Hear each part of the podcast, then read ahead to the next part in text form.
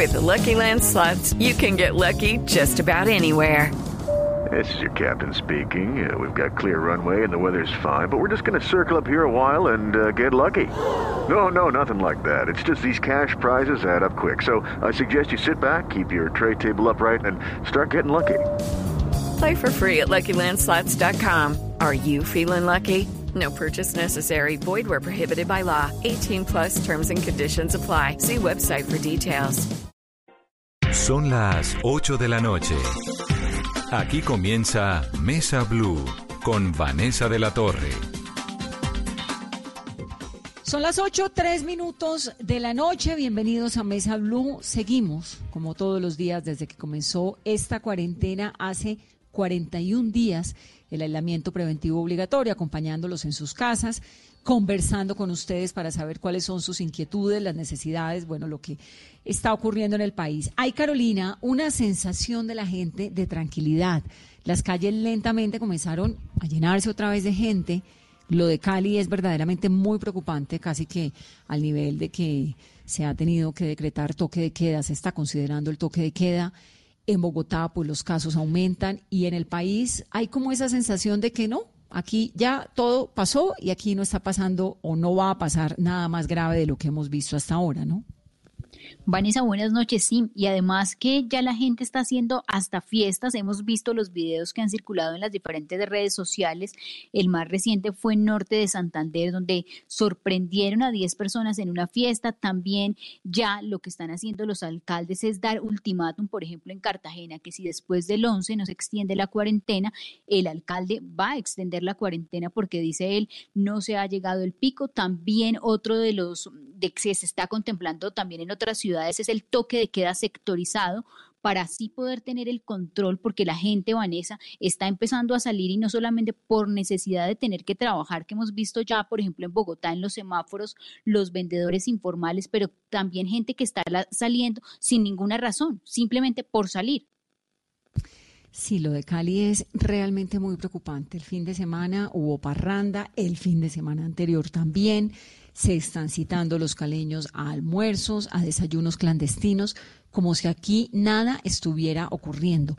Cali es la ciudad con más personas indisciplinadas. Después de Bogotá es uno de los municipios con más casos de contagios y de muertes por COVID-19. La Secretaría de Seguridad y de Justicia de Cali señaló que entre el 25 de marzo y el 27 de abril se hicieron 4.771 llamados de atención pedagógico, 45 lugares visitados por consumo de licor y 93 registrados por concentración. Pero el número a nivel colombiano es altísimo, más de 200.000 personas. La cifra exacta, Carolina, es cuál? Vanessa, tenemos el reporte consolidado de la Policía Nacional con corte desde el 25 de marzo hasta las 6 de la tarde de hoy. Y la cifra general del país es 275.860 personas en el país que han violado la cuarentena y que han sido multadas. En Bogotá, Vanessa, 47.973 personas. El motivo, Aislamiento obligatorio, toque de queda, 256 mil personas, es decir, las que han roto el toque de queda o el, o el aislamiento obligatorio. Consumo de bebidas alcohólicas, 3 mil personas. Restricción a la movilidad, 12 mil. Aglomeración de personas, 2.777.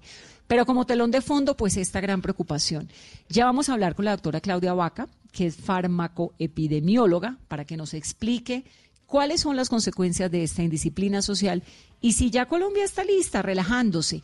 Este fin de semana vimos unas imágenes emocionantes y preciosas y además como muy aliviadoras, ¿no?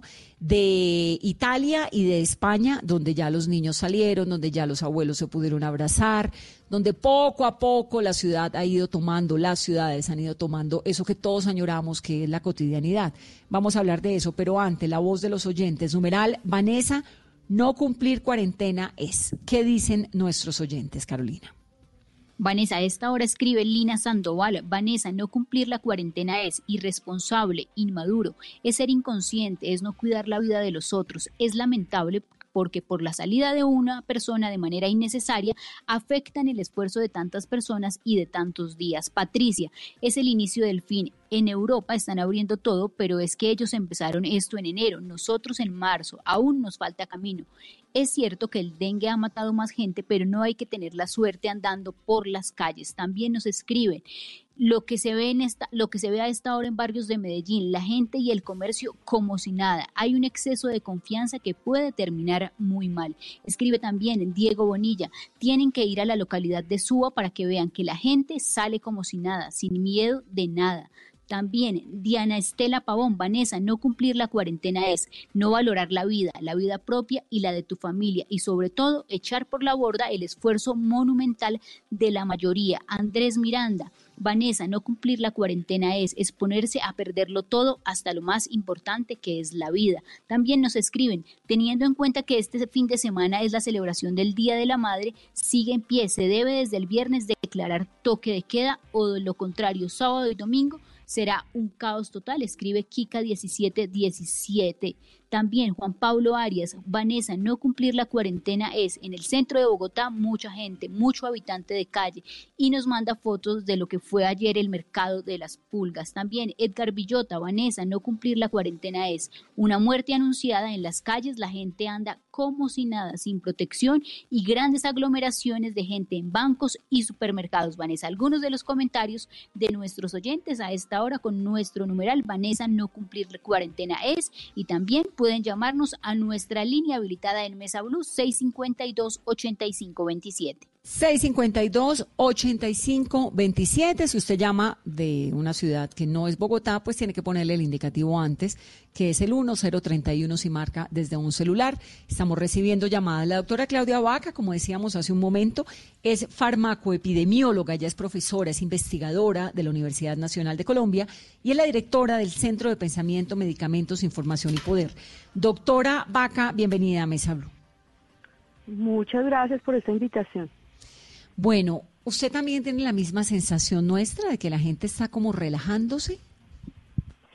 Pues Vanessa, la verdad es que la, mayoría de los países eh, de una manera u otra han establecido encierros y cuarentenas muy fuertes con unas restricciones grandes y en el momento en que empieza a abrirse un poco la puerta, un, un poquito los las posibilidades de salida es inevitable que se produzca cierta ánimo colectivo por retomar la cotidianidad. Deberíamos entender un poco más a la sociedad y los comportamientos humanos para eh, tratar de eh, modular un poco esto y eh, diría yo que, que al final los que toman las decisiones, que son los que, que nos van dando las señales de salida, eh, podrían haber incorporado un poco a sociólogos, investigadores sociales que les dieran eh, más elementos para entender cómo se iba a producir ese relajamiento, porque siempre que abra uno un poco la puerta es inevitable que el colectivo trate de regresar a su cotidianidad y al final a la libertad, porque el, el, el encierro tan fuerte también es una esperanza del momento en que te relajen un poco para salir, ¿no? Sí, exacto. Le da a uno la sensación de que, bueno, también es porque tenemos una flexibilización con dos sectores muy importantes de la economía, que son la construcción y las manufacturas, y tratando como de articular unas reglas de disciplina, de continuar la cuarentena, pero mucha gente saliendo a las calles. Ahora, el gran interrogante es, ¿Colombia está lista para ir aflojando esto? Los indicadores que tienen. Hemos hablado desde hace 41 días del pico y el pico y que el pico epidemiológico y que cuando es que las curva eh, va a subir o si está aclarando o no. ¿Cuál es la, la visión que tiene usted del momento en el que el país está frente al COVID-19? Lo que nos están mostrando las experiencias y las lecciones de otros países que es que cada dinámica es un poco independiente.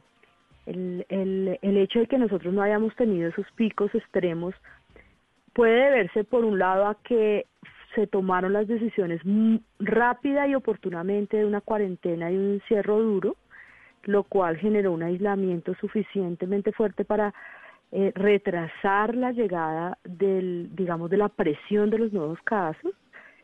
pero también puede significar que tenemos un comportamiento un poco diferente que tenemos que empezar a entender. Por un lado, el hecho de que no tuviéramos pruebas suficientes puede dar la sensación de que tenemos menos casos de los reales eh, y esto pues es un asunto que va a transformarse muy fuerte la próxima semana después de las decisiones y las inversiones y la importación de pruebas que casi que van a duplicar la capacidad nacional de realización de test. Eso nos va a dar un termómetro, va a ser un termómetro muchísimo más, digamos, cercano a la realidad. Y no debemos descartar la posibilidad de que tengamos otros elementos, digamos, locales que eh, hayan generado una mm, expectativa menor o una realidad menor de la, de la esperada frente al, a los casos. Eh, me estoy refiriendo aquí con unos recientes Dice que la semana entrante, doctora. Sí, el, eh, por supuesto, eh, posiblemente la semana entrante por el número de test. Pero, pero ¿por qué no nos damos una oportunidad de pensar que hay algo que nos protege, alguna condición o alguna característica que pudiera protegernos para que no tengamos unos picos tan fuertes. Tal ya, vez. ya voy para allá, pero antes de eso, porque estuve leyendo el fin de semana un montón de de análisis sobre exacto, sobre las protecciones del ADN o de las condiciones raciales y todo eso, más bien climáticas, más bien climáticas. de la zona tropical, la vitamina D, un montón de preguntas tengo al respecto, pero quisiera primero terminar con el tema de las pruebas. Ahorita se están haciendo pues más pruebas de las que se hicieron en los días anteriores cuando llegamos en un día a tener 1.250 pruebas. El 26 de abril fue el día con más pruebas, que se hicieron 6.053, hoy se hicieron 4.228. Usted dice que la semana entrante, porque va a haber muchas más pruebas, entonces tenemos un panorama mucho más claro, ¿verdad? Sí, por lo menos 10.000. La, la, la, la, las, los anuncios que se han hecho es que vamos a tener eh, una capacidad de hacer 10.000 pruebas, eso cambia completamente el panorama del total de registros y por supuesto nos va a dar una fotografía mejor del 10.000 pruebas en un día. Sí, es la, es la expectativa con las tanto las importaciones como el aumento de las capacidades de, de, de, detección y de análisis de casos que se ha logrado con laboratorios a nivel nacional. Pero yo llevo 40 días oyendo que ya vienen las 10.000 pruebas y que las pruebas rápidas y que las otras pruebas. ¿Qué le hace pensar que ahora sí es verdad? Pues es un proceso en el que, en el que, eh, del que no dependen solamente la voluntad local, nacional, sino también los tiempos de importación, eh, la capacitación de los laboratorios eh, a nivel regional y las y, y el desarrollo, pues, y la estandarización de las pruebas en el nivel regional. Yo creo que pronto y espero que así sea, vamos a lograr aumentar en ese volumen las pruebas y eso seguramente nos va a dar una una idea mejor del total de casos que, que tendríamos. Es decir, doctora, que la próxima semana, eh, y empezamos a ver la alerta el viernes cuando tuvimos 499 casos en un día, la próxima semana también tendríamos un aumento significativo en el número de casos? Sí, posiblemente vamos a tener un número mayor de casos porque vamos a tener un número mayor de pruebas realizadas. Y eso todo es positivo, pues, porque le está dando a uno un panorama mucho más real del que hemos tenido hasta ahora, ¿no? Claro, por supuesto. Lo que, lo que, nos, lo que a mí me parece más interesante es que aun cuando no hayamos hecho un número de pruebas tan alto, en todo caso no hemos tenido una presión sobre los sistemas de salud que supere las capacidades, por lo menos en las grandes ciudades. Las excepciones, por supuesto, son los sitios más débiles y, más, y con menores capacidades como la Amazonas, Chocó y otros lugares del país, pero por lo menos en, la, en, los, en las capitales grandes donde eh, se asume que hay una mayor cantidad de casos, no tenemos una presión sobre la, el sistema hospitalario tan grande como para pensar que eh, estamos frente a una situación delicada. Ahora sí, entonces metámonos en esas condiciones porque a mí la verdad es que me llama un montón la atención y uno dice, bueno, de golpe es la cuarentena, se tomaron las medidas justo a tiempo, como no, con ese espejo tan espantoso que nos llegaba desde el otro lado del mundo, habría sido de una torpeza gigante no prepararse lo suficiente, pero fíjese lo que pasó en Guayaquil, fíjese lo que pasó en Brasil, en Nueva York, cuando ya teníamos el espejo del otro lado. Entonces, doctora, Deme un segundo, porque como usted sabe que este es un programa que hacemos con los oyentes, tenemos un oyente que quiere participar en el programa, que nos dé su opinión y volvemos rápidamente para que sigamos hablando de estas condiciones eh, que son hipótesis. El oyente se llama Julián. Alejandro, bienvenido a Mesa Blue. Buenas noches, Vanessa. Qué gusto, ¿desde dónde nos llama? Este, preocupado. De Barranquilla. De Barranquilla. Vanessa, no cumplir cuarentena es. ¿Usted está cumpliendo la cuarentena, Alejandro? Claro, sí, yo estoy haciendo lo posible, este, cumpliendo. Y me, preocupa, Vanessa, que, que mucho, mucha la gente, de la indisciplina de mucha gente y que eh, Colombia no ha entrado al pico. Colombia no. Y entonces estamos en, eh, jugando con eso lugar en el que usted se encuentra en Barranquilla, ¿cómo se portan los vecinos? ¿En qué lugar de Barranquilla está usted? En este momento me encuentro por acá, por este lado de, del silencio. Ajá. ¿Y la gente está juiciosa o no mucho, Alejandro? Eh, acá por esta parte que es el sur, del, eh, el sur de occidente de, de Barranquilla, este, muy poco, sí, ahí se relaja uno que otro. Sí. Bueno, pues numeral Vanessa, no cumplir cuarentena es. Nos llama Alejandro desde Barranquilla, que además me parece interesante la pregunta. Gracias Alejandro, un abrazo por llamarnos desde la capital del Atlántico. Eh, doctora, señor.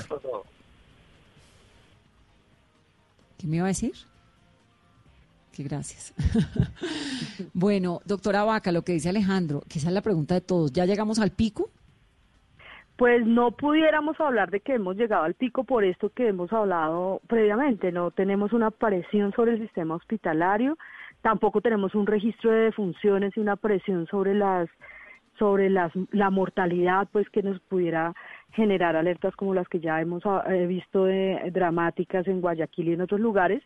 Entonces diríamos que no, no estamos en el pico, estamos en un manejo y en una gestión interesante del, de la curva creo que estamos en buenas manos en términos de gestión epidemiológica y lo mismo que eh, algunos mandatarios, particularmente creo que Bogotá ha tomado las decisiones con suficiente antelación y ha sido suficientemente responsable como para poner la salud de los colombianos primero y de los bogotanos en este caso. ¿Qué es el pico, doctora Vaca? Cuando uno habla del pico es cuando tiene un número tal de casos eh, eh, en, en que eh, se llega a la capacidad hospitalaria instalada o se sobrepasa esa capacidad hospitalaria. Nosotros no, no tenemos eh, sobrecarga hospitalaria hoy, eh, de hecho tampoco en términos de otras morbilidades y, la capacidad instalada, pues en los casos en los cuales no han hecho nada diferente a, a fortalecer sus hospitales con las camas que tiene tampoco tenemos una sobrecarga y en aquellos casos en los cuales se ha generado otra capacidad adicional, por ejemplo Bogotá con Corferias eh, y otras ciudades en las cuales se han habilitado nuevas camas, tampoco se ha llegado a esa necesidad de utilización. Estamos por debajo de la capacidad instalada en términos de demanda y aún lejos de sobrepasar esa capacidad instalada. Bueno, ahora, eh, bueno, lo de las camas hospitalarias. Esa es una buena, es, una buena, es una buena señal, ¿no? Claro, claro, no, total. Además es un buen medidor porque estaba en Cali, por ejemplo, hay 561 o 560 y pico camas de unidades de cuidados intensivos que no es tanto tampoco, 500, pero la ciudad ha funcionado relativamente bien así. Bogotá ahora está en el 27% de la ocupación. Claudia López ha dicho, cuando llegue al 70, inmediatamente hay que irnos a cuarentena total. Lo interesante de esta, de esta situación de la, del coronavirus es que todo está muy medido, ¿no? Como con algoritmos, con números, con porcentajes. Habíamos pues, hablado... Se han hecho esas estimaciones y por lo menos por ahora esas estimaciones siguen eh, siendo, ah, por lo menos siguen siendo un futuro, un horizonte y nosotros no estamos sobrepasando ese horizonte, esa línea. Bien, ahora hablábamos hace algunos momentos de una serie de precondiciones que tal vez nos protejan. ¿Cuáles podrían ser? Pues la verdad es que estos estudios asociados a características genéticas o a otro, otro tipo de asuntos poblacionales no están suficientemente estudiadas y no pudiéramos ser, digamos, tajantes en decir que hay esa protección. Sin embargo, hace una semana salió un estudio de, de, de un instituto de investigación de Oxford que hizo un análisis tanto el número de casos como la mortalidad en relación a los hemisferios norte y sur, esto se llama latitud, que estaría asociado a asuntos climáticos y se y se logró establecer que evidentemente hay una diferencia significativa entre los entre hemisferio norte sur en términos de países y al interior de países, por ejemplo Italia, las mortalidades fueron muchísimo mayores en las regiones que quedan al norte versus las que quedan al sur. El, el, el estudio, que es una simulación y un análisis de, la, de los datos eh, reales de contagio y de mortalidad, sugerirían que hay cierta protección en, en, el, en el hemisferio sur, que a su vez está, estaría asociado a unas condiciones climatológicas diferentes y es el lugar en, eh, en, el que geográficamente nos encontramos. Esa es la única evidencia que pudiera darnos un indicio de este asunto.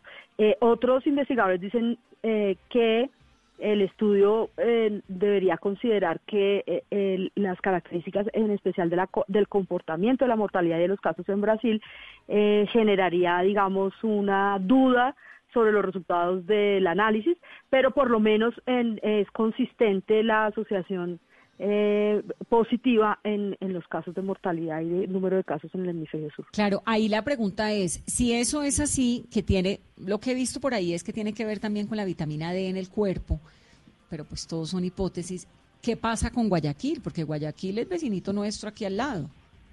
Eh, la hipótesis de la vitamina D es, eh, de la vitamina D eh, ha rondado y de hecho algunas entidades están pensando en una suplementación con vitamina D solamente como un como un mecanismo preventivo y digamos una hipótesis de trabajo, pero esto no está probado y como bien acaba de decirlo eh, acaba, acaba de decirse pues eh, otros otros países como Guayaquil y el, y la misma y el mismo Brasil estarían refutando esa hipótesis.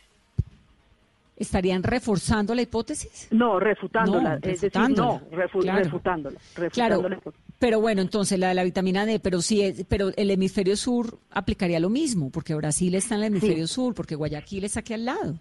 Eh, tal cual, tal cual, pero los datos son mucho más consistentes en el sentido aritmético de la palabra. Posiblemente en el caso particular de Brasil tiene que ver con el relajamiento de las medidas de distanciamiento social que deberían haberse tenido, es decir, el, el, el contagio y, el, y lo que llamamos nosotros el número reproductivo de contagio, el índice de contagio, no se controló, lo cual generó este, estos picos tan fuertes.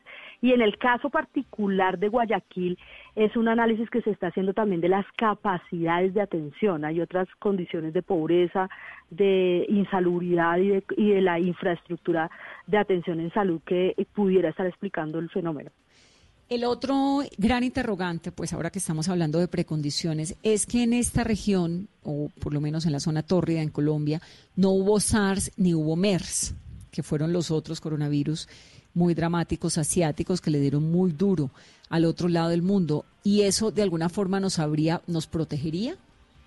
Pues en realidad lo que se ha hablado acerca de este asunto, por un lado tiene que ver con eso, pero en realidad el, el punto que la Organización Mundial de la Salud ha establecido frente a eso es que eh, en especial Corea del Sur y en general Asia desarrolló capacidades técnicas epidemiológicas y sanitarias para responder a la pandemia y esto explicaría el eh, que ellos hayan hecho un, establecido unas estrategias muchísimo más tempranas, muchísimo más consistentes y muchísimo más coherentes en torno al manejo de la pandemia. Es más un asunto de aproximación al manejo de pandemias que lo que está sucediendo en Occidente, en especial Europa y Estados Unidos. Doctora, y con esta radiografía de datos, de información que tenemos, el paso que debería dar Colombia el próximo lunes 11 de mayo, cuando finaliza esta, esta, etapa de, de, cuarentena, ya el presidente Duque ha dicho que mañana anunciará al país las nuevas medidas. ¿El paso siguiente debe ser mantener por 15 días más y extender la cuarentena? Pues ahí el, lo, es, es, complejo porque pues al final los decisores tienen que tomar las decisiones no solamente con base en la información más sólida disponible, sino también en términos de el, eh, digamos la, la, presión política, la presión económica y la presión social. Yo diría que eh, el, los mensajes de distanciamiento social y de medidas higiénico-sanitarias deben mantenerse independientemente de los niveles de encierro. ¿Esto qué quiere decir? Que, que como lo ha hecho eh, Corea del Sur, como lo ha hecho Nueva Zelanda, como lo ha hecho varios países que han mantenido controlado el, el, volumen de contagio, la tasa de contagio, eh, lo han hecho gracias a que se ha eh, invitado a la ciudadanía a mantener ese, ese distanciamiento, el, el eh, no más de dos metros, no hacinamiento, no reuniones de más de 50 personas, eh, tapabocas y lavado permanente de manos y uso de, de desinfectantes tanto en superficies como en el lavado de manos. Entonces, estas, estos asuntos pudieran tener un, un, un efecto Mm, digamos, de contener el contagio, de mantener las cifras estables, eh, sin que eh, signifique una, eh, digamos, una presión social y una presión económica tan fuerte. hay otras posturas, este es, este es un elemento, el del mantenimiento, el distanciamiento social. Tal vez deberíamos mirar el caso de Australia y Nueva Zelanda, que que con estas medidas han logrado estabilizar las curvas. Eh, claro, es una sociedad más disciplinada, es una sociedad mucho más consciente, tienen unas estrategias de adhesión social más, más, más eh, digamos, fuertes que lo que estamos viendo, como ustedes mencionaban eh, ahora al inicio del programa, el relajamiento que puede suceder en, Colombia, pero esa, esas medidas por sí solas pudieran ser un mecanismo. Eh, el, eh, posiblemente otros mandatarios que observan que algunas localidades están teniendo eh, contagios y casos mayores, eh, estarían sugiriendo una extensión del confinamiento en las condiciones, digamos, estrictas y restrictivas como las que se están estableciendo hoy. Y hay un punto medio, que es el de algunas eh, personas que de manera pública han expresado que ciertas eh, decisiones que se han tomado de aislamiento en, en, unas minorías poblacionales o en unos grupos poblacionales pudieran ser violatorias de sus, de, su, digamos, derechos, por ejemplo, eh, los niños, los adolescentes, y que eh, en esos casos particulares se debería relajar un poco ese confinamiento, no así con cierta población económicamente activa. No, pues es que nadie está queriendo violarle los derechos a nadie dentro de un proceso tan complejo como este de la cuarentena. Si no deja salir a los niños es porque están ensayando a ver cómo vamos, ni a los adultos mayores. Es un mecanismo también como de, de ver cómo protegemos y luego vamos soltando pues con cierta cautela qué mal que bien ha ido funcionando, ¿no? Sí, es un llamado a la responsabilidad y a la solidaridad, ¿no? A la, a la conciencia colectiva, decían algunos. No, y sobre todo porque es que esto no es Suecia. Entonces decían, pero ¿por qué en Suecia, en Finlandia, en Dinamarca funciona? Pues porque nadie sale sin tapabocas, nadie se le acerca a nadie. Eh, están manejando unos rigores que han tenido inculcados desde siempre en su comportamiento de vida. Nosotros no, nosotros somos folclóricos, nos gusta abrazar, no somos distintos. Entonces, por supuesto, las reglas de eh, el confinamiento son también distintas. Doctora Claudia, gracias por estar en Mesa Blue. Muchas gracias a ustedes por la invitación. Un saludo muy especial a la doctora Claudia Vaca. Tenemos a las 8.30 minutos de la noche, noticia de última hora. La noticia del momento en Blue Radio. Mucha atención, fue citado a interrogatorio el general en retiro Nicasio de Jesús Martínez, que era el comandante del Ejército Nacional de Colombia. ¿Por qué? Ricardo Espina es, por supuesto, el director del servicio informativo de Blue Radio, Ricky. Hola Vanessa, buenas noches. Información importante a esta hora que tiene que ver con el escándalo, como usted dice, que se ha venido conociendo en su última etapa desde el pasado viernes, primero de mayo, con la salida de 11 oficiales de alta graduación, incluyendo a dos generales, por seguimientos, por espionaje, por perfilamiento, eufemismo que ahora se utiliza para señalar que se está haciendo una cacería a quienes no tienen ninguna deuda con la justicia. Hay un comunicado muy importante que acaba de revelar la Fiscalía en donde la noticia más importante, y ya vamos a hablar de, las consideraciones del fiscal que son realmente muy serias, ha tomado esa entidad, Silvia Charri, ha sido llamado a, ha sido llamado interrogatorio el excomandante del Ejército Nacional, el general Nicasio de Jesús Martínez, Vanessa. Eh, este nombre es muy importante en toda la historia porque hasta ahora había pasado de alguna forma incólume en medio del escándalo. Desde mayo del año pasado, usted recuerda, Vanessa, la primera carátula de la revista Semana, revelando las primeras actuaciones presuntamente, primero cuestionables, con los formatos que de alguna manera varios expertos consideraban que de alguna manera podrían revivir lo que fue el conteo de cuerpos como resultado de éxito de operaciones militares, como la época de los falsos positivos. Luego vino el escándalo por la salida en diciembre, una salida abrupta el 27 de diciembre del general Martínez de la comandancia del ejército y luego en enero vino la revelación de la revista Semana de un operativo muy importante encabezado por la magistrada Cristina Lombana en dos batallones militares en donde se habrían encontrado aparatos tácticos de intervención de líneas telefónicas. Eh, desde allí empezó la investigación al general Martínez, no había avanzado mucho, hay que decirlo, y la noticia hasta ahora que podemos confirmar es que el fiscal general ha llamado a interrogatorio al general Nicasio Martínez, hasta hace pocos meses el comandante del Ejército Nacional. Silvia Charri, ¿qué más ha dicho el fiscal general Francisco Barbosa? Buenas noches. Hola Ricardo, muy buenas noches. Pues sí, señor, es la decisión más importante que se conoce desde enero de este año que están investigando ese supuesto espionaje masivo en el Ejército Nacional. Lo que explica el fiscal general Francisco Barbosa es que incluso está a la espera de unos resultados de los análisis forenses realizados a equipos incautados, recordemos, en la sede del Ejército Nacional en Pacatativá, un operativo que fue ordenado por la magistrada Cristina Lombana. A la fecha entonces, Ricardo está diciendo el fiscal que no tiene los resultados de esos allanamientos, lo cual sería, por supuesto, importantísimo para el avance de la investigación. Escuchemos lo que dijo. Será citado a interrogatorio el general en retiro Nicasio de Jesús Martínez Espinel, quien era comandante del Ejército Nacional de Colombia. En este proceso, la Fiscalía está a la espera de los resultados de los análisis forenses realizados a los equipos incautados en una sede del Ejército Nacional en diciembre de 2019. Debe manifestarse que haber realizado perfilamientos contra personas cercanas al presidente de la República, de acuerdo con la información conocida en las últimas horas, denota un grave riesgo contra la institucionalidad, la seguridad nacional y el Estado de Derecho en Colombia.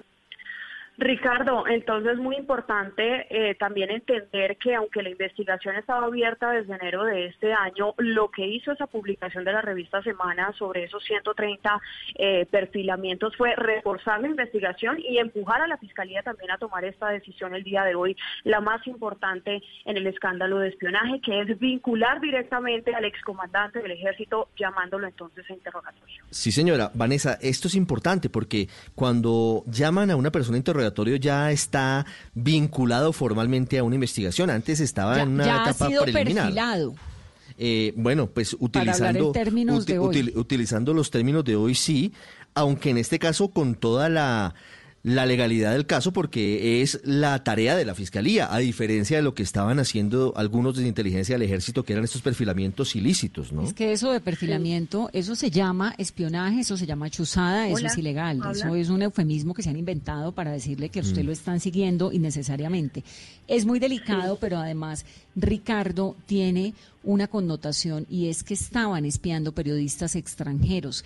Y aquí en Colombia estamos lamentablemente muy acostumbrados a las chuzadas, a los escándalos que uno va tapando el otro, uno detrás del otro. Pero esas consecuencias de meterse con prensa extranjera son muy complejas porque usted se está metiendo con la gente que aporta, que hace eh, las ayudas internacionales a los eventos y a los procesos que tienen que ver con Colombia, pasa por el Congreso de Estados Unidos, pasa por el Parlamento Europeo. Entonces es muy grave. Uno casi que creería que por ahí está el afán de la, de la Fiscalía dice algo que llama un montón la atención y es desde el 16 de enero con la información entregada por los medios de comunicación escritos, esto es la revista Semana, la delegada ante la Corte Suprema de Justicia de la Fiscalía General de la Nación abrió indagación por los delitos de violación ilícita de comunicaciones y utilización ilícita de equipos transmisores o receptores, entre otros delitos. Y como telón de fondo, el gran interrogante, ¿para dónde iban esas informaciones? esos perfilamientos. ¿Quién los pidió? Porque esto, Sí. ¿quién lo va a hacer? ¿Para qué? ¿No? Claro, claro.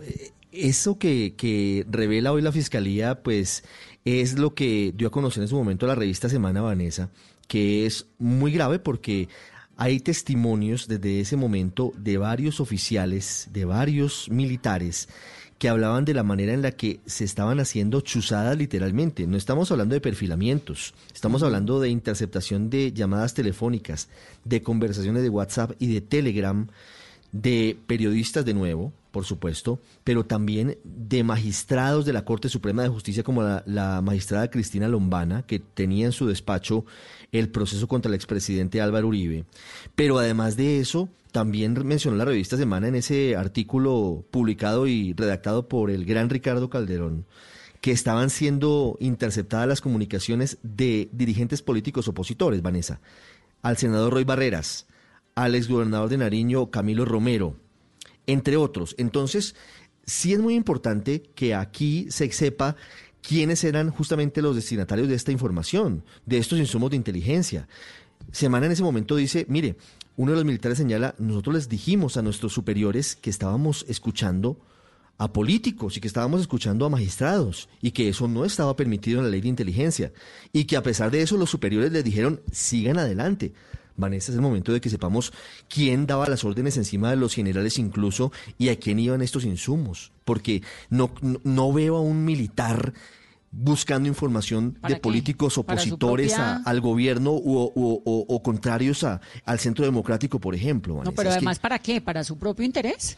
Nadie chuza a nadie para sí mismo. Eso tiene una directriz y eso viene de alguna parte que es de mm. donde no sabemos. Un tema, dos temas delicados. Uno, el general Nicasio Martínez iba nada más y nada menos que para la OTAN, ¿no? Para la Organización del Tratado del Atlántico Norte. Y hoy, pues se cayó, esto fue una primicia de Blue Radio, ese nombramiento. Pero además, el punto 5 del comunicado de la Fiscalía dice lo siguiente: debe manifestarse que haber realizado perfilamientos contra personas cercanas al presidente de la República, creo que eso tiene nombre y apellido y es eh, Jorge Mario, Isman. ¿no? De acuerdo con la información conocida en las últimas horas, denota un grave riesgo contra la institucionalidad, la seguridad nacional y el Estado de Derecho en Colombia. Este evento se investigará hasta las últimas consecuencias. Isman es el actual embajador en el Vaticano. No, pero claro, pero además hoy tuvimos información, Vanessa, entre otras cosas, de la manera en la que muy rápidamente el doctor Isman, que venía siendo la mano derecha del presidente Iván Duque, salió de ese cargo y llegó a ser hoy el embajador en el Vaticano, como usted está diciendo, ante la Santa Sede. Es decir, pareciera que para alguien era incómodo Jorge Mario Isman. No de otra manera, entre otras, se conocen estos seguimientos, estos perfilamientos desde el Ejército Nacional. Pero le tengo otro elemento importante que tiene Silvia Charri que creo que todavía nos acompaña. Y es que Vanessa, todo hay que decirlo, a finales de diciembre del año pasado, la magistrada Cristina Lombana de la Corte Suprema encabezó el allanamiento en dos batallones, uno de ellos en Facatativá. Es el momento, Vanessa, mes de mayo, y la doctora Cristina Lombana no ha compulsado copias ni a la Fiscalía ni a la Procuraduría sobre los resultados de esos allanamientos. Y estaba en la obligación de hacerlo, porque, porque aquí hay generales que no están bajo el resorte de la Corte, hay coroneles que deben ser también investigados por la Fiscalía. Silvia Charri, que sabemos de esta parte de la historia que estábamos investigando y que ya hoy revela esta hora el fiscal Barbosa. Sí, señor, y sobre todo, Ricardo, que la magistrada Lombana se dio cuenta que la Fiscalía abrió una investigación de oficio en contra ante el general Nicasio Martínez desde enero de este año, por lo que era sobre todo más necesario que ella trasladara las copias de la investigación. Pues ahí, básicamente, lo que sabemos, Ricardo, es lo que cuentan en el comunicado en el punto número 3, que digamos el fiscal de alguna manera le tira una puya a la Corte Suprema de Justicia en el sentido de que está a la espera justamente de esos resultados. Eh, del allanamiento y todo de todos los elementos que incautaron en esa sede de donde supuestamente habrían mensajes de WhatsApp, fotos de los seguimientos que se habían realizado a eh, periodistas, líderes políticos, entre otras cosas.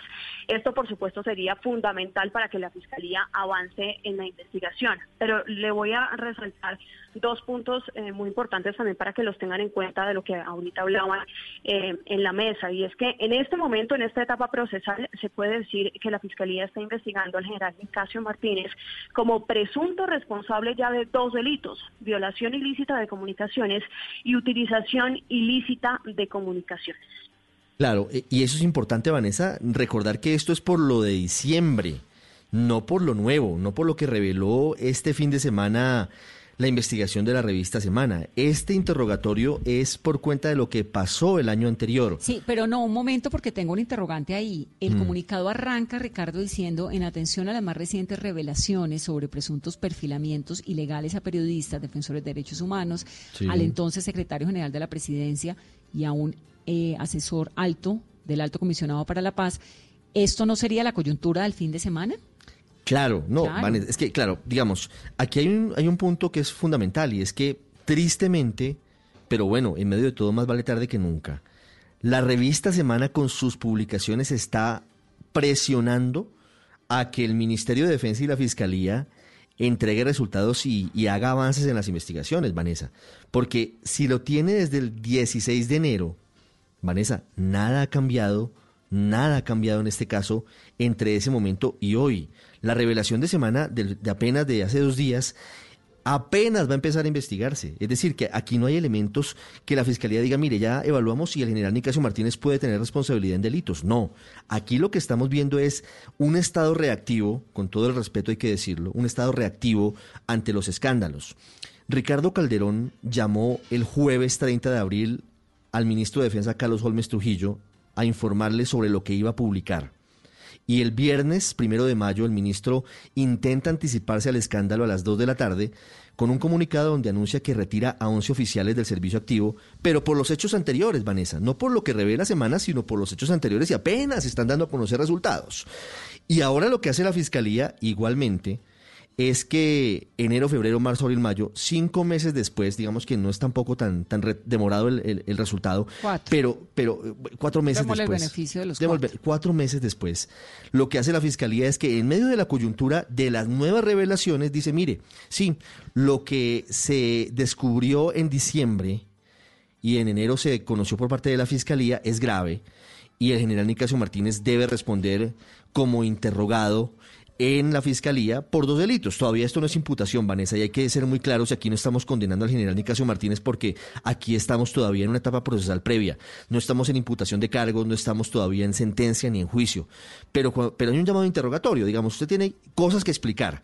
Y como dice Silvia, es cierto, hay dos delitos, al menos que, por los cuales tendrá que responder al menos preguntas, que son Sí, no, no, no, de comunicaciones y, lo que es, y utilización ilícita de equipos tácticos. Exacto, o sea, es decir, son Mm. una serie de preguntas con unos, unas acusaciones súper delicadas, violación ilícita de comunicaciones y utilización ilícita de equipos transitores o receptores. Y la Fiscalía, si lo está citando a que responda a las preguntas, es porque tiene una acusación. Claro, digamos, aquí hay, aquí hay una, un, otro, otra cosa y es que se habla de un asunto que no, que no está hoy en, en la palestra en el nuevo caso, porque el perfilamiento es, digamos, hecho con fuentes abiertas y con unos programas que lo que hacen es mirar el mapa digital de las personas, ¿no? Esto es dif- diferente. Pero no, Silvia Charri, eh, hay un punto que es importante y es que lo que lo que descubrió en diciembre la Corte Suprema de Justicia es que se estaban utilizando equipos tácticos de interceptaciones. Quiere decir que que aquí había unos equipos utilizados para hacer uso ilegal de escuchas telefónicas. todo, Ricardo, porque recuerde usted que en esa eh, publicación lo que decían básicamente es que el general Martínez ordenó entregar esos equipos tácticos de interceptación a dos coroneles uno activo y uno retirado, y que esos equipos habrían servido para las interceptaciones supuestamente ilegales. Eso está en investigación. Tampoco conocemos resultados en ese sentido, que efectivamente la justicia ya lo haya comprobado. Ahí es donde entra también, digamos, esta herramienta de la que tanto se habló, hombre invisible, no sé si usted eh, lo recuerda, Mm. que supuestamente permitía a los uniformados del ejército acceder a cualquier computador, hacer llamadas eh, y conversaciones de WhatsApp y de Telegram, revisar eh, llamadas y conversaciones de WhatsApp y de Telegram. Sí, claro. Ese, Eh, era, ese era el mega aparato de espionaje, el hombre Sí, invisible. sí, sí, así es, así es, Vanessa. Mire, debo decir que yo hoy me comuniqué con la magistrada Cristina Lombana, Vanessa, porque estábamos siguiéndole la pista a esta parte de la noticia desde hace rato, porque no había explicaciones claras de por qué la Corte Suprema no ha enviado el expediente a la Fiscalía. Digamos, ¿qué pasa cuando usted encuentra, si es un juez o un fiscal, un delito? Y no es su competencia investigarlo. Pues Pues, simplemente, pues no, claro, tiene que compulsar la copia. Esto es un- una palabreja un poco harta, pero es enviársela a quien tiene eventualmente la competencia. Dice, mire señor, yo no sé, esto no me interesa porque esto no lo investigo yo. Usted defina si aquí hay o no hay un delito. Entonces, hacemos la cuenta otra vez. Eso fue en diciembre porque el allanamiento fue a finales de diciembre de la Corte Suprema. Enero, febrero, marzo, abril, abril, digamos. Sí, demos el beneficio también. Cuatro meses han pasado. Cuatro meses. No. Y, y la, el magistrado Lombana no ha entregado eso a la fiscalía. Yo le pregunté hoy a la magistrada Lombana si eso se había hecho o no se había hecho y me dejó en visto. No me respondió. Me dice por otro canal que ella no puede decir nada porque se ganaría una recusación, pero, pero sí quedan muchas dudas porque si hubiese entregado el material seguramente esta investigación, Vanessa, iría mucho más avanzada porque la fiscalía arrancó de cero, arrancó con el material que reveló Semana y si hubiera tenido lo de la, lo de la Corte Suprema, pues posiblemente tendríamos resultados más adelantados. Ahora, entonces, reiterar que esto, eh, lo que dice el comunicado de la Fiscalía, es que pareciera que lo que ocurrió el fin de semana sí empuja el, el proceso, por lo menos el comunicado de la Fiscalía, pero no es eso lo que están investigando, porque es muy reciente. Arrancan las investigaciones desde el 16 de enero del 2020 y por ahí es por donde viene la indagación que hace la Fiscalía. Estamos de acuerdo, ¿no? Sí, señora. Esto así porque es. el primer párrafo a mí me sigue llamando mucha, mucho la atención cuando pero- dice las más recientes revelaciones sobre presuntos perfilamientos. Pareciera que lo del fin de semana, pero igual la fiscalía para abrir un caso pues se tiene que tomar No. un par de meses.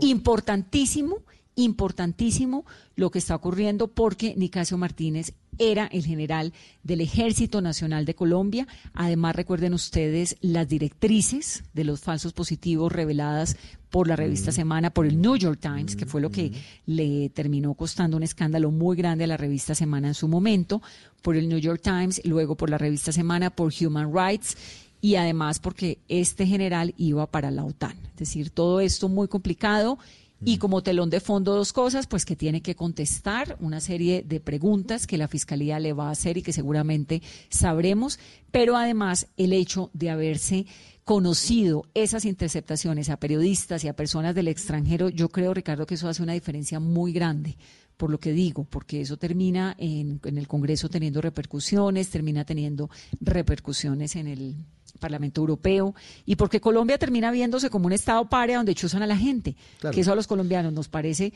como vivimos tan acostumbrados a escándalo tras escándalo, no es normal, pero no es la primera vez que pasa. Pero ya meterse con gente de afuera sí es muy delicado pero mire, y, se- y- y tiene unas repercusiones muy graves. De alguna forma Estados Unidos se había hecho el de la vista gorda en diciembre Claro. con el escándalo, porque, digamos, le quitó, y esto lo dice la revista Semana, uno de los equipos tácticos de interceptación al ejército cuando se dan cuenta de que están haciendo uso irregular del mismo.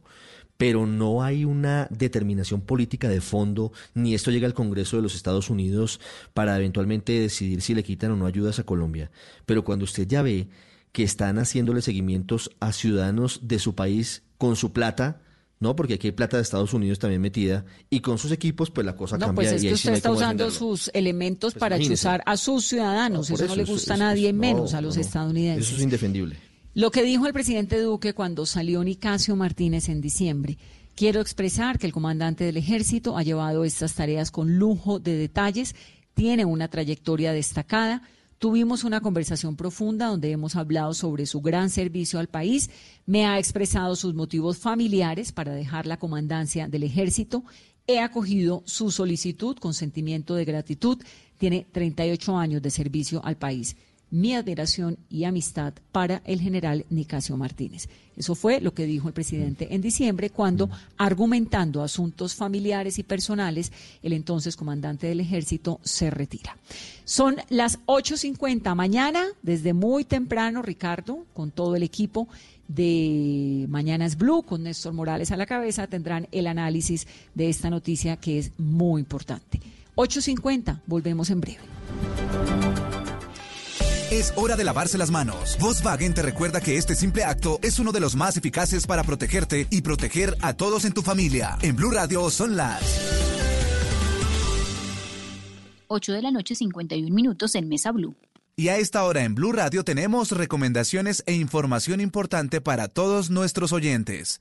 Para Volkswagen la seguridad es una prioridad en todo momento. Y este es el momento de protegerte. De lavarte las manos, de distanciarte socialmente y de tener paciencia. Pero también es la hora de aprovechar el tiempo en familia, de reconectarte y de disfrutar la compañía de los que más quieres. Es un mensaje de Volkswagen. Seguimos con más, aquí en Blue Radio. En tiempos de crisis, existen seres con almas poderosas que se convierten en héroes de nuestra historia. En Organización Solarte, Queremos dar gracias a cada uno de nuestros colaboradores por superar sus miedos, arriesgándolo todo para entregar cada día no solo alimentos de primera necesidad a toda Colombia, sino también la esperanza de que todo va a estar bien. Porque cuando la bondad se pasa en la comida, el amor es el alimento. En Organización Solarte, trabajamos pensando en usted. Porque la FUX sabe de salud. Presenta 60 segundos que salvan vidas.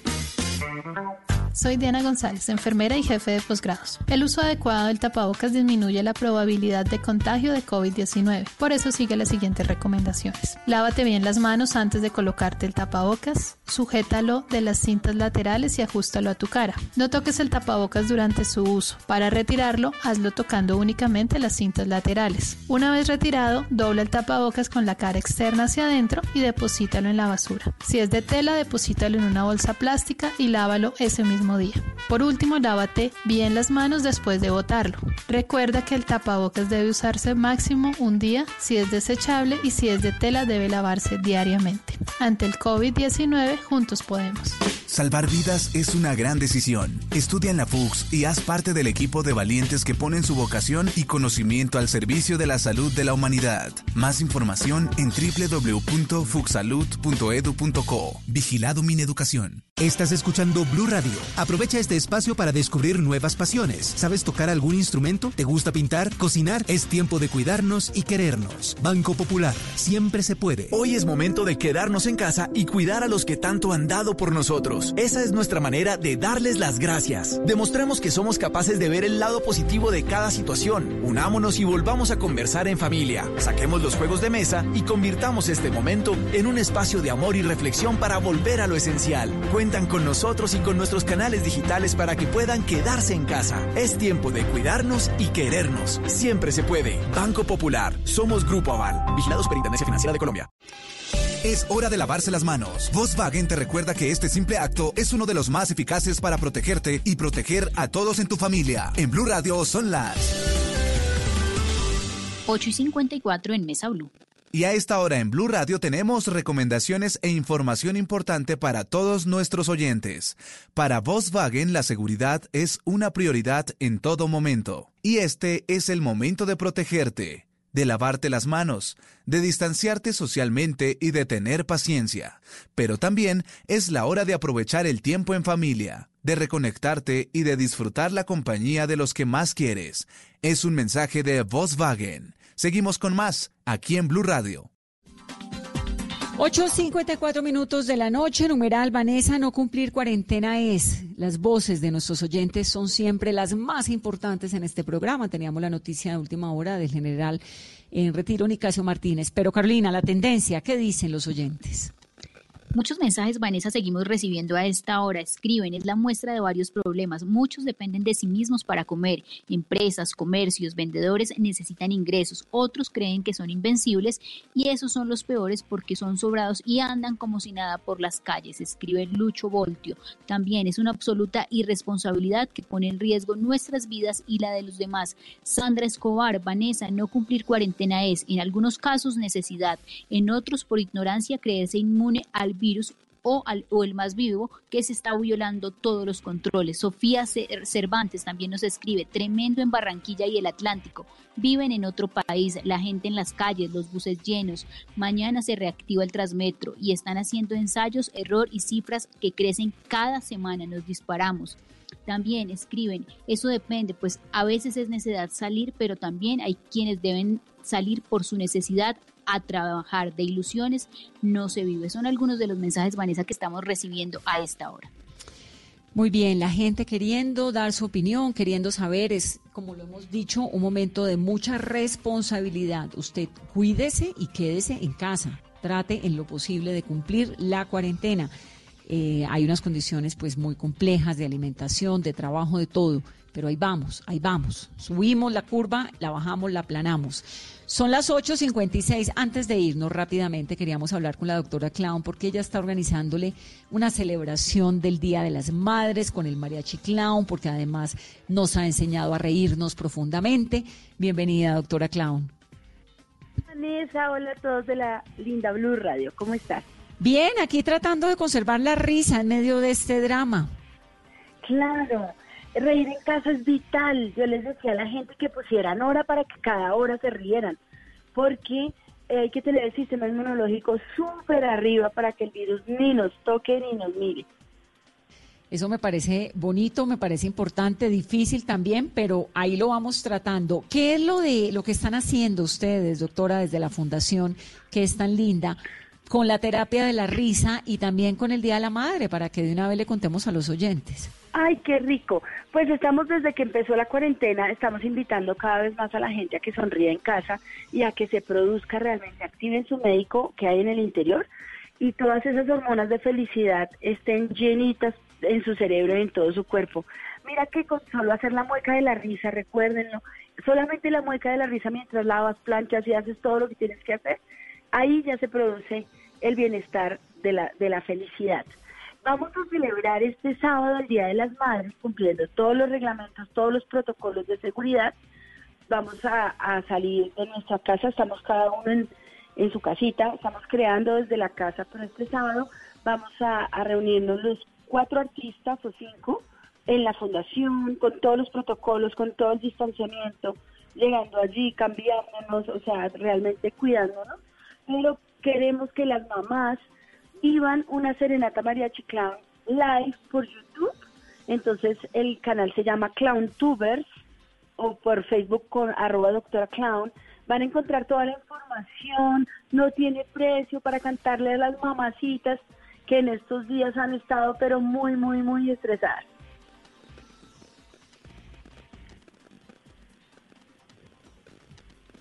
Es a las 3 y 30 de la tarde eh, dura más o menos unos 40 minutos. Canciones de, ayer, de ayer, de hoy y de siempre para recordarles lo importante que son. Una mamá es todo, ¿no? Es un GPS, es, es maestra, animadora, cocinera, peluquera, psicóloga, recreacionista, cuentera, reparadora de, juguetes, eh, atrapadora de monstruos, entonces realmente es una de las profesiones más arduas y hermosas que existen en la vida. Doctora, y se pueden hacer donaciones también el sábado, ¿no? Sí, tenemos una en Bancolombia o por Nequi pueden hacer la donación desde dos mil pesos, desde mil pesos, desde cinco mil pesos, porque realmente así ayuda a que la fundación siga en este tiempo de cuarentena sosteniendo a los artistas para poder seguir con una sonrisa en la boca. ¿Usted cómo hace, doctora Clown, para mantener esa sonrisota en medio de tantas incertidumbres y tantas preocupaciones? Es, es una decisión, es una decisión, Vanessa. Yo la primera semana de esto, yo estuve en shock, no me reía, estaba seria, estaba como en shock. Cuando sacas la cabeza y te das cuenta que esto es gigantesco, que eres una pequeña partícula en medio de este universo, y que, y que todos teníamos que estar en casa, me decidí a realmente a, proporcionarme bienestar, a cocinar de manera distinta, a divertirme, que el baño de mi hija mía sea un, todo un parque de diversiones, o sea, realmente yo le decía, Mía me dijo, Mía tiene cuatro años y me dijo, mamá, el coronavirus es malo, dedito para abajo, ¿cierto que es malo? Y yo le dije, no, Mía, el coronavirus no es malo, el coronavirus es, es un virus y no es malo, existe. Lo que pasa es que uno tiene que cuidarse para que no te toque, para que no te llegue. Y luego le pregunto, ¿tú tienes miedo? Y me dice, no, ¿de qué? Entonces yo sí me doy cuenta que los niños perciben el miedo de los adultos como propio o la alegría de los adultos como propio. Y en este confinamiento, en este estado en, casa, podemos hacer que los niños vivan una experiencia feliz, agradable, tranquila, porque estamos en casa, estamos juntos. y que salgan de esto con una experiencia bonita de haber estado en familia y no con esos episodios tan preocupantes que hemos estado registrando acá de, de abuso en las familias, ¿no? Doctora Clau, me encanta siempre tenerla y es una terapia, usted, qué rico. Amén, amén. Recuerden que la vida es color amarilla, amar y ya. Me gusta. Un abrazo. Abrazo, a todos, gracias. Un abrazo a la doctora Clau, que siempre aparece cuando la necesita uno. Nueve, un minuto de la noche. Así terminamos Mesa Blue de hoy. Mañana no se pierdan todo el análisis de lo que ha ocurrido en esta decisión de la Fiscalía General de la Nación en torno al general Dicasio Martínez. Feliz noche y feliz comienzo de semana.